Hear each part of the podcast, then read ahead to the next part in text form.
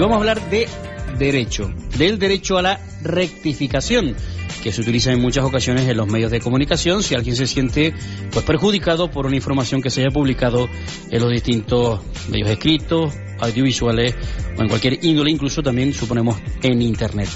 Don Juan Carlos García Melián, del abogado del despacho Melián Abogados.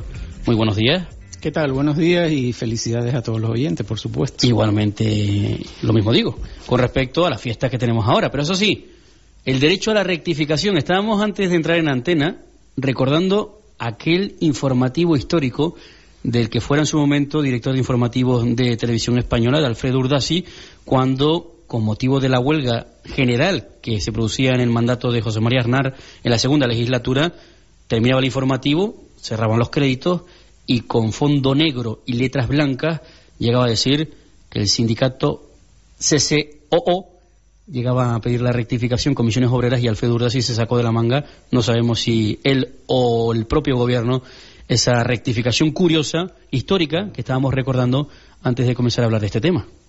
Sí, bueno, ahí en ese caso el sindicato ejercitó el, derecho del que hoy vamos a hablar un ratito, que es el, el de rectificación, que bueno, sea, para que lo entienda la mayor parte de la gente, es simplemente el derecho de cualquier persona que se sienta aludida. Ya una persona, estamos hablando de personas físicas o jurídicas, así que también las empresas lo pueden hacer a través de sus representantes, que se sienta aludido por una información que pueda perjudicarle y que considere inexacta, pues para dar su versión de la información publicada.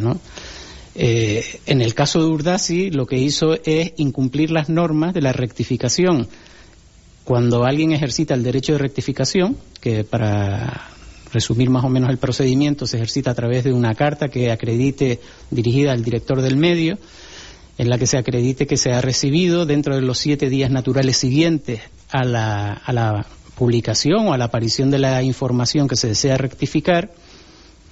Y, y, bueno, el medio, dentro de los tres días siguientes, al haber recibido esa carta a través normalmente eh, Burofax, que es el medio que permite acreditar más fehacientemente eh, y más barata, de forma más barata, la recepción de la carta, pues dentro de los tres días siguientes está obligado a publicar la rectificación utilizando la misma, bueno, dándole a esa información rectificada la misma relevancia que la información original. relevancia se supone, en, por ejemplo, si estuviéramos hablando de prensa escrita, si salió en portada, la información que se desea rectificar pues tendría que publicarse en portada con la misma relevancia tipográfica eh, y después por supuesto está eh, la, norma que regula que esto es una ley orgánica del 84 eh, obliga a que la información rectificada se publique tal cual lo rectifica el interesado sin realizar ningún tipo de apostillas ni comentarios.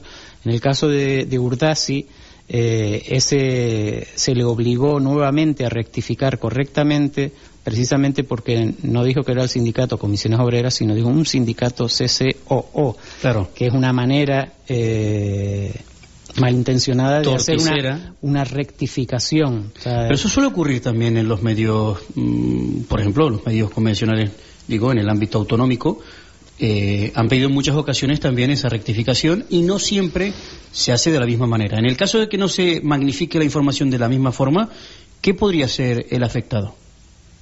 Bueno, el, el, objeto del derecho de rectificación es precisamente que dé su propia versión la persona interesada. ¿Qué puede ocurrir? Que el medio de comunicación, cuando reciba la rectificación, si la rectificación está bien hecha, y se refiere no a opiniones, sino a la parte de la información que se considera inexacta, pues está obligado a publicarlo tal cual. ¿Qué ocurre? Que con mucha frecuencia la persona aludida eh, aprovecha y en vez de rectificar la información pretende rectificar la opinión. ¿vale? Las opiniones no son rectificables. Y que escriban al dictado.